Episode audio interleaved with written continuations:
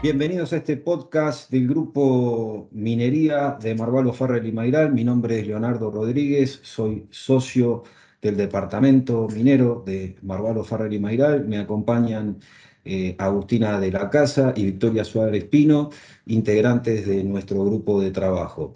El objeto de este podcast es comentar las novedades eh, legales en el ámbito minero argentino, así como también las novedades en cuanto a inversiones en el sector eh, minero de la República Argentina. Comenzamos entonces con las novedades de índole legal eh, a nivel nacional.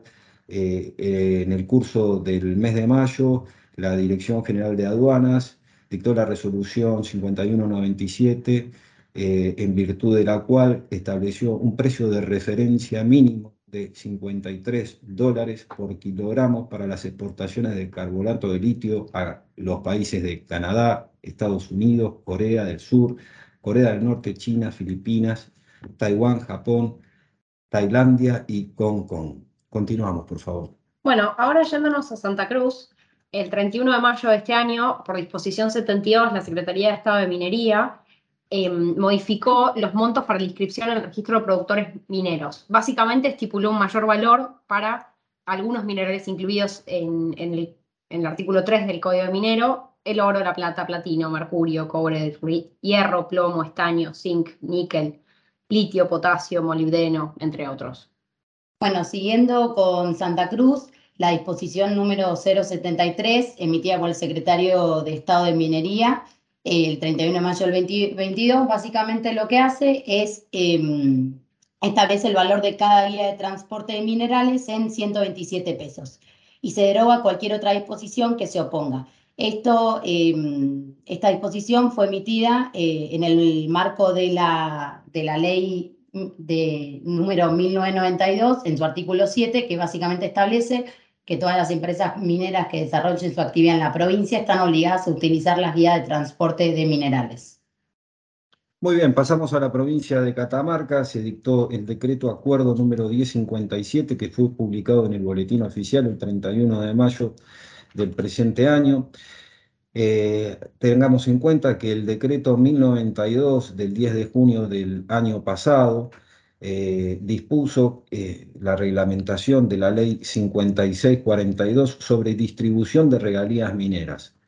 El decreto que comentamos en esta oportunidad, 1057, modifica el artículo primero del decreto reglamentario 1092 que mencioné precedentemente y los artículos séptimo y octavo de la ley 5642 a fin de permitir la participación de los representantes del Poder Legislativo y de los municipios en los que se ubican los proyectos mineros, también las comunidades originarias.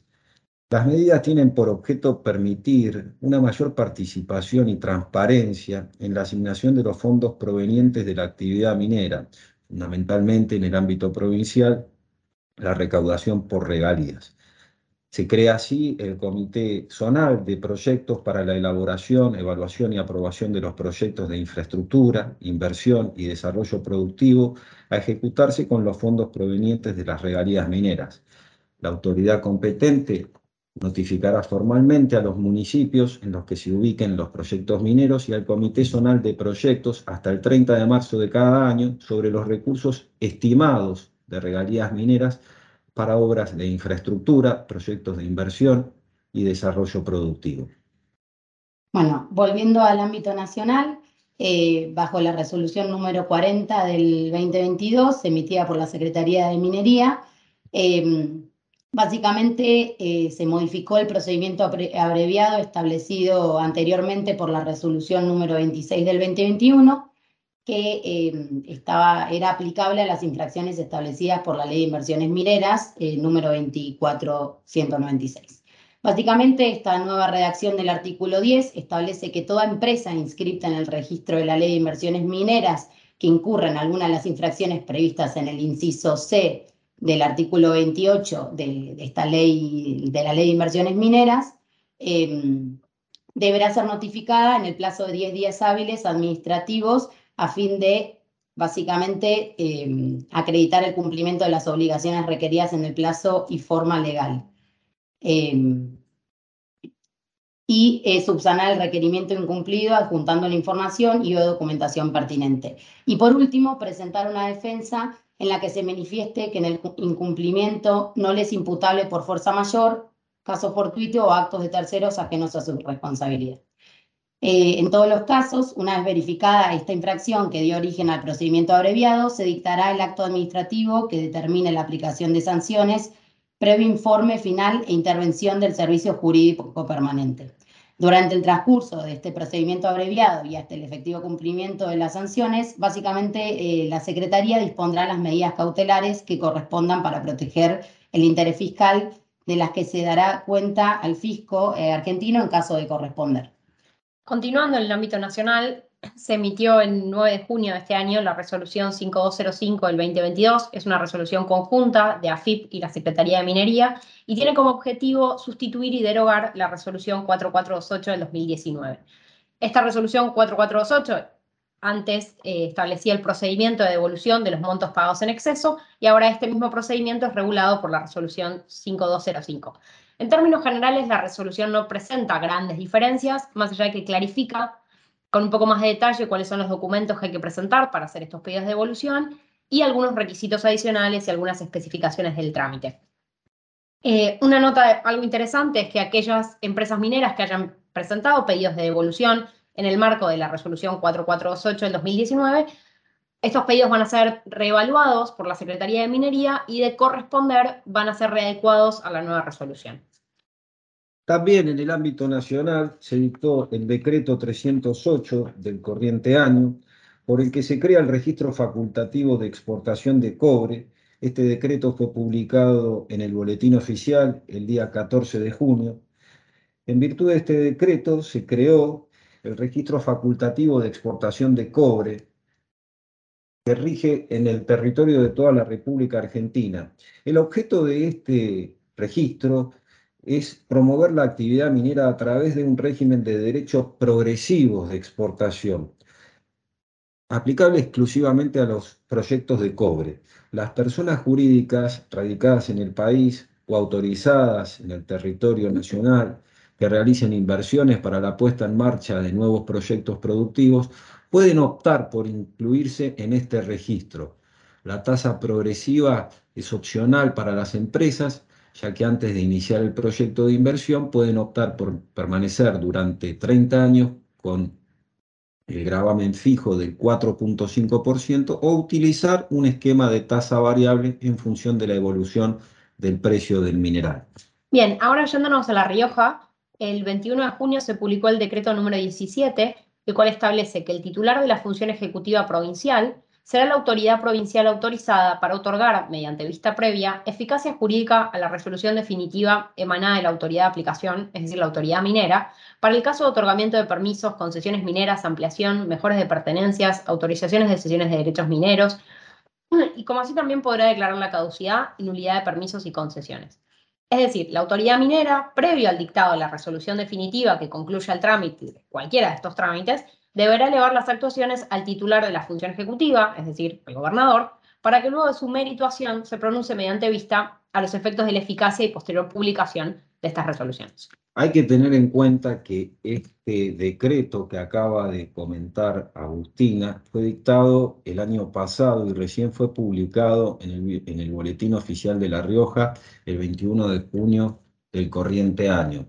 Se trata de una medida que va a generar cierta controversia, dado que no hay antecedentes de que el otorgamiento de derechos mineros tenga que en última instancia ser eh, otorgado, deba ser eh, dado eh, por el más alto nivel del Poder Ejecutivo. Las autoridades mineras normalmente se dividen en autoridades administrativas o judiciales, en algunos casos mixtas, dependiendo la provincia, pero no se ve este esquema de eh, una autoridad administrativa de minas que en definitiva y en última instancia sea el, el, gobernador, la persona a cargo de otorgar definitivamente los derechos mineros. Bueno, yéndonos a la provincia de San Juan, eh, derogaron el artículo 11 de la ley número 1181 que básicamente em, está en relación eh, con la prohibición de la compensación de las obras de infraestructura energética con regalías mineras. Lo que establece es que para que la, lo que establecía para que las mm, mineras inviertan en infraestructura eléctrica, quienes efectúen aportes económicos o pago dichas obras en beneficio de la provincia podrán compensar el valor de su inversión con las regalías mineras. Habiendo concluido la descripción de las normas legales más relevantes que se han dictado durante el mes de junio en el territorio nacional, eh, nos toca ahora comentar brevemente el estado de las inversiones mineras en la República Argentina. Hace ya tiempo que lo que venimos observando es un fuerte movimiento en la actividad transaccional en los M&A eh, relacionados al, mineral de carbonato de litio, proyectos de litio, es lo que se lee muy a menudo en los diarios respecto de transacciones que se cierran en el territorio nacional.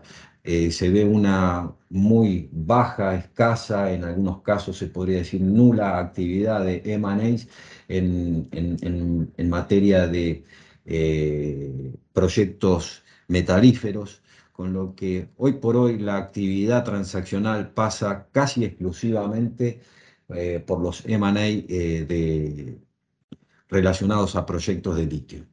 Eh, vamos a comentar ahora a continuación algunas de las noticias más relevantes que han sido publicadas en los medios durante el mes de junio.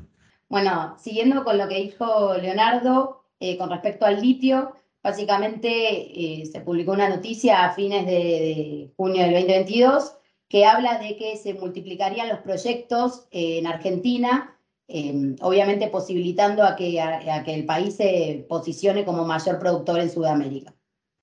Eh, en base a varios reportes que confirman que la Argentina eh, será es el país que reúne la mayor cantidad de proyectos de explotación en evolución a nivel global.